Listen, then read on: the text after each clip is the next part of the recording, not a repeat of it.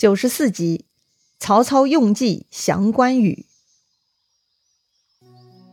上一回咱们说到，曹操很顺利拿下了小沛、徐州，驱逐了刘备。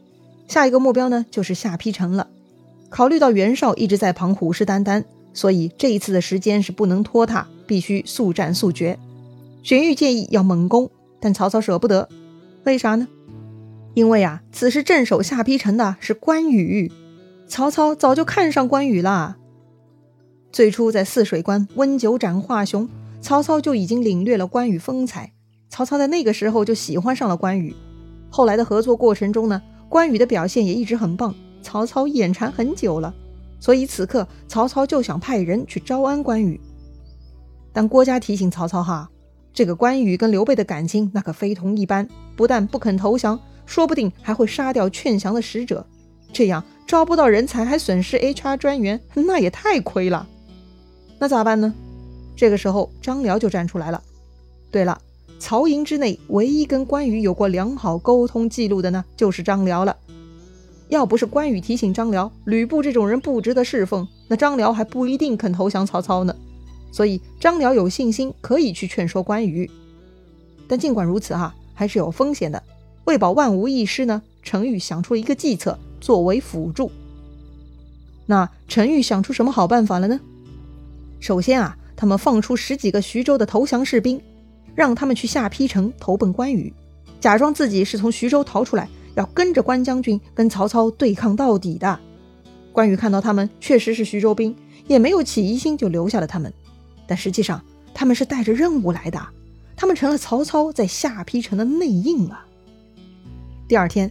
夏侯惇带五千兵来攻下邳城，关羽呢坚守不出。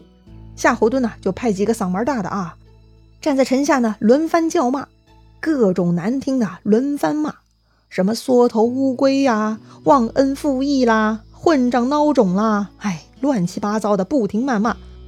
关羽最终还是忍受不了了，实在听不下去了，他呢就带着三千人马就出城迎战了，但是。城下的夏侯惇呢，跟关羽啊只交手了十几个回合，这夏侯惇就拨马逃跑了。关羽此时怒气正盛，当然不肯罢休，就紧追夏侯惇。而夏侯惇的逃跑呢，也是很有水平哈，他且战且走，啥意思呀？就是打几下再跑一段哈，再打几下再跑一段。这个场景很熟悉吧？上一回太史慈引诱孙策也是这么干的，且战且走，那就是诱敌之法呀。可惜此时的关羽啊，被愤怒冲昏了头脑，他一心只想追上夏侯惇，把这个独眼给砍掉，其他什么都不顾了。但是追着追着，关羽也就冷静下来了。关羽想到啊，曹操这次带来的是大军，而夏侯惇只带了这几千个人过来，而一路夏侯惇都没有使出全力跟自己对战，种种迹象表明啊，他在引诱自己往前冲，显然还有大阴谋啊，要么前面有大埋伏。要么这就是个调虎离山之计呀！想到这里，关羽恍然大悟，立刻调转马头，不追了，得赶紧回去，否则下邳危险了。但是此时的关羽啊，已经离开下邳城二十里了，这个觉悟呢，还是有些晚了。正在关羽掉头往回奔的时候呢，就听到一声炮响，突然左右冲出两路军队，拦住了关羽的去处。这两路的主将呢，分别是徐晃和许褚。那也都是猛将啊！关键呢，他们还安排了一百张弓弩哈，拦截关羽回下邳的去路。书上说呀，是箭如飞蝗，也就是说呀，这百张弓弩射箭的密度很高，就像飞得起劲的蝗虫一样哈，那就是箭如雨下的效果了。关羽没办法呀，这个箭雨是突破不了了，他就被困在原地哈，也只能跟眼前的徐晃、许褚他们对杀。后来呢，夏侯惇也回头加入了对杀。是三员猛将对战一个关羽，加上曹操人数上的绝对优势呢，这个关羽渐渐就抵挡不住了。此时已经杀到傍晚了，关羽也没办法，最后呢，引兵冲上了一个小山头，暂时占据高点，稍稍喘口气啊。而曹操手下那些人呢，得到了曹操的命令哈，不能伤害关羽，所以他们就团团围住了关羽所在的土山头，也不强硬进攻，只是跟关羽对峙，站在山头上呢。关羽远远看到下邳城火光冲天，哎，就知道大事不好了。哎呀，嫂嫂们还在城里呢，这可如何是好？于是关羽呢就想冲下山头杀回下邳，但是山下呢又是曹军的弓箭手啊，他们就是一个劲儿的放箭，密度之高啊，堪比红外线隔离网了。反正关羽几次下山呢都没能冲破这个箭阵，只能无奈的被逼在山上。此时的关羽怎么会想到，就是自己最新收容的几个徐州兵做内应，将曹操大军放入下邳城的呢？眼下他们在下邳放火，目的就是为了使关羽焦虑的。算是一种心理上的压力吧。确实，这一个晚上啊，关羽都是心急如焚。他是出了名的忠义之士，大哥把嫂嫂家眷拜托他照顾，他必须不辱使命啊。这一次啊，被骂狠了，没忍住，一时冒进，中了曹军的圈套。关羽后悔的肠子都青了。就这样，关羽在山头挨了一夜。天蒙蒙亮呢，关羽就整顿人马哈，准备要冲下山去。但就在这个时候，山下有一个人骑着马上来了，关羽定睛一看，哎，这不是张辽张文远吗？上一次曹操攻破下邳，审判俘虏的时候，关羽还跪求曹操饶下张辽的性命，可见呐，这个关羽对张辽的欣赏了。此刻看到张辽来了，关羽就问他：“文远特地上山来跟我对打吗？”张辽笑了：“非也。”想故人旧日之情，特来相见。意思是呀，他张辽是来叙旧的。说完呢，这个张辽就下马，把手里的刀呢也丢到一旁，表示自己的友好态度哈，跟关羽叙礼。关羽看张辽丢了刀，没有对打的意思，就问张辽：“文远是来游说关某的吗？”张辽否认哈，不然，昔日城门兄长救小弟。今日小弟怎能不救兄长呢？没错了，上次关羽替张辽求情的时候，还用自己的人头做担保的呢。哦，莫非文远准备助战？那也不是。你既然不助战，那来此何干？关羽已经被张辽给绕糊涂了。这个张辽呢，就正色说：“如今玄德、翼德是生死不明。”昨晚曹公已经攻破下邳，军民都没有伤害。玄德的家眷也已经派专人护卫，不许惊扰。曹公十分厚待我，特地来报告兄长啊！关羽听到这里呢，就怒了，还说不是来劝降？我虽然现在身处绝境，但我视死如归。你赶紧走吧，我马上下山迎战。张辽看关羽这副模样，大笑：“哈哈哈！兄长这话岂不是让天下人笑话吗？关某忠义而死，怎么会被天下人耻笑呢？”关羽不服气呀。张辽就说了：“啊，如果兄长现在就死，那就有了三罪。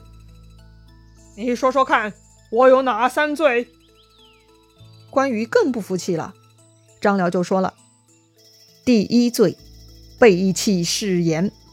当年兄长与刘使君结义，发誓同生共死。刘使君只是不知去向，但后日哪一天他复出了，而你却死了，你不就是辜负当年盟誓了吗？